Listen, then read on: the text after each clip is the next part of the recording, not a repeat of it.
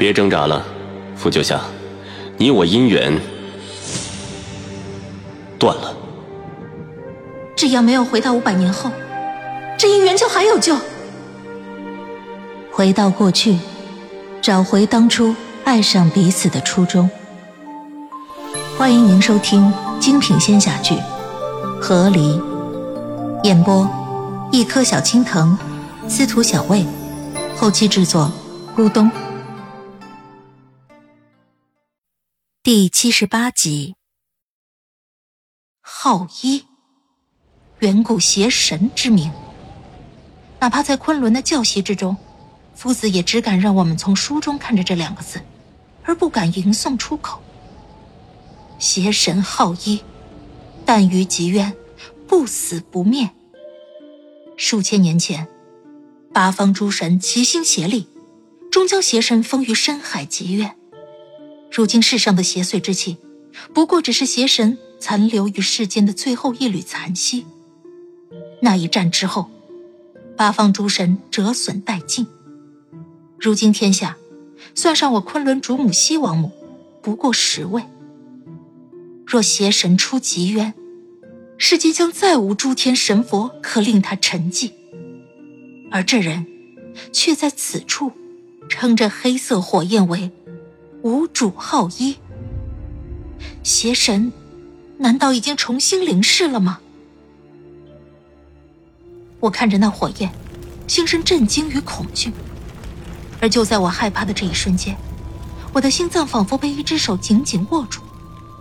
我感受到了身体的存在，紧接着，我浑身传来剧烈的疼痛，身体不由蜷缩起来。四周的白雪在刹那褪去，面前的场景也被黑暗吞没。我一抬头，那团混合着如血猩红的火焰。便占据了我全部的视线。火焰在我面前跳动，我失神的看着他。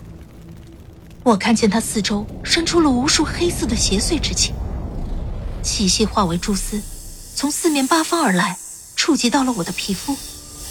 他们拉住我，仿佛傀儡师拉住了一个傀儡。我低头一看，有蛛丝已经粘上了我的胸膛。我眼睁睁的看着他们，似有生命一样。钻入我的皮肤，我感受到我的心脏被他们纠缠，剧烈的疼痛侵袭我的五脏六腑，让我整个人想要蜷缩起来，但我四肢上缠绕的蛛丝却将我整个身体撑开，心脏收缩剧痛，身体却在无限伸展，我感觉自己仿佛就要在这里被撕裂了，我咬住牙，忍着疼，用最后一丝神智。重复心中的一句话，我几乎将这句话变成了信念。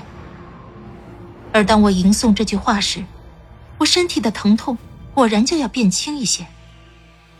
火焰在我身前跳跃，它渐渐幻化成一个人形，黑暗包裹了他全身，令他面目难辨。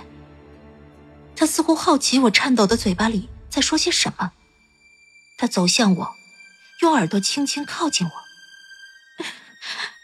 梦见他离我更近，梦见什么都别害怕。我五指收紧，握成拳头，咬牙忍住所有撕裂的疼痛与对未知的恐惧。我手臂扯断黑色蛛丝，径直挥拳向他。谢卓那声“别畏惧”，成了这一瞬间我耳边萦绕的所有声音。一拳挥出。宛如打在了棉花里，但面前的黑影却消散了。抓住我心脏、束缚我四肢的蛛丝，也在这瞬间尽数褪去。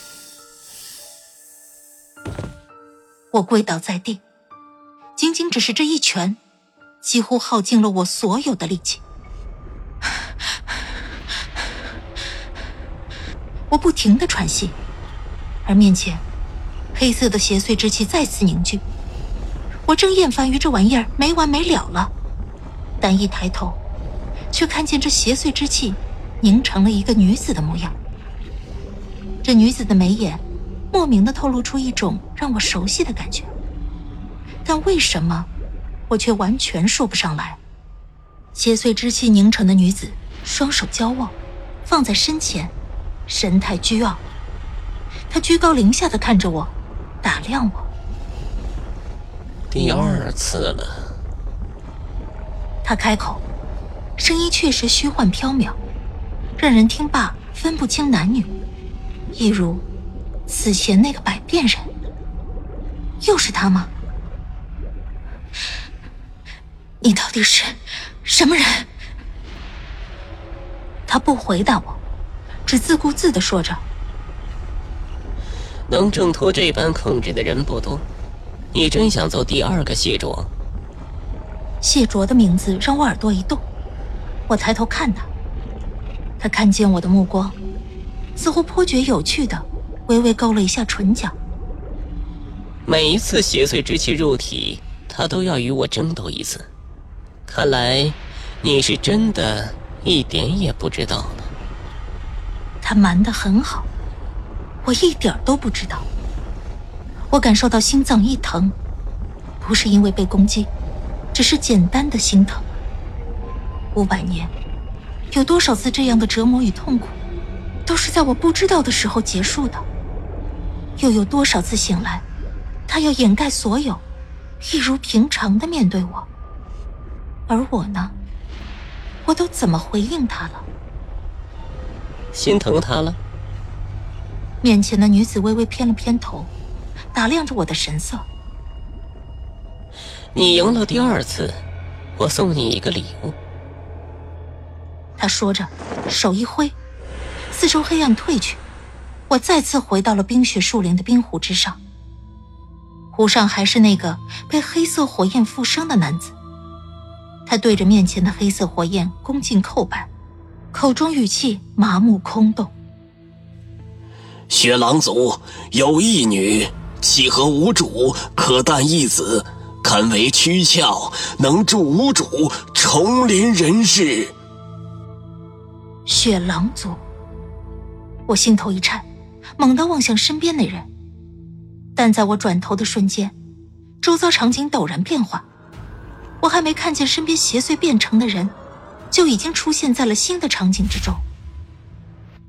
这是一个部落，部落中男男女女被召集到了一处，有的人手里抱着小孩，只是这里的小孩，每个人身后都有一条尾巴，或大或小，表示着他们的身份——雪狼族。而此时，站在这一群雪狼族前面的，是那名被邪神附身的男子。他双目的黑暗已经不见，若非眉心多了一团黑色的火焰纹印记，他看起来与寻常人并无两样。族长，雪狼族的人询问男子：“您召集我们于此处？”没等那人将话问完，被称为族长的人一抬手。直接从人群里面抓了一个女子出来。待见到这女子的面孔，我悚然一惊。这，这不就是刚才那百变人变出的女子模样吗？我转头寻找那百变之人，却看不见他的踪影。而我就像一缕游魂，飘在空中，看着下方发生的一切。邪神选中了你。雪狼族族长对女子说。你将为邪神诞下一子。女子震惊，下方所有人也都是错愕不已。人群中，一个男子抱着一个小孩冲了出来。族长，邪神是什么？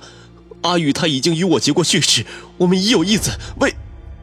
嗤的一声，黑气划过，在所有人的瞩目下，那男子的脑袋就这样滚落在地。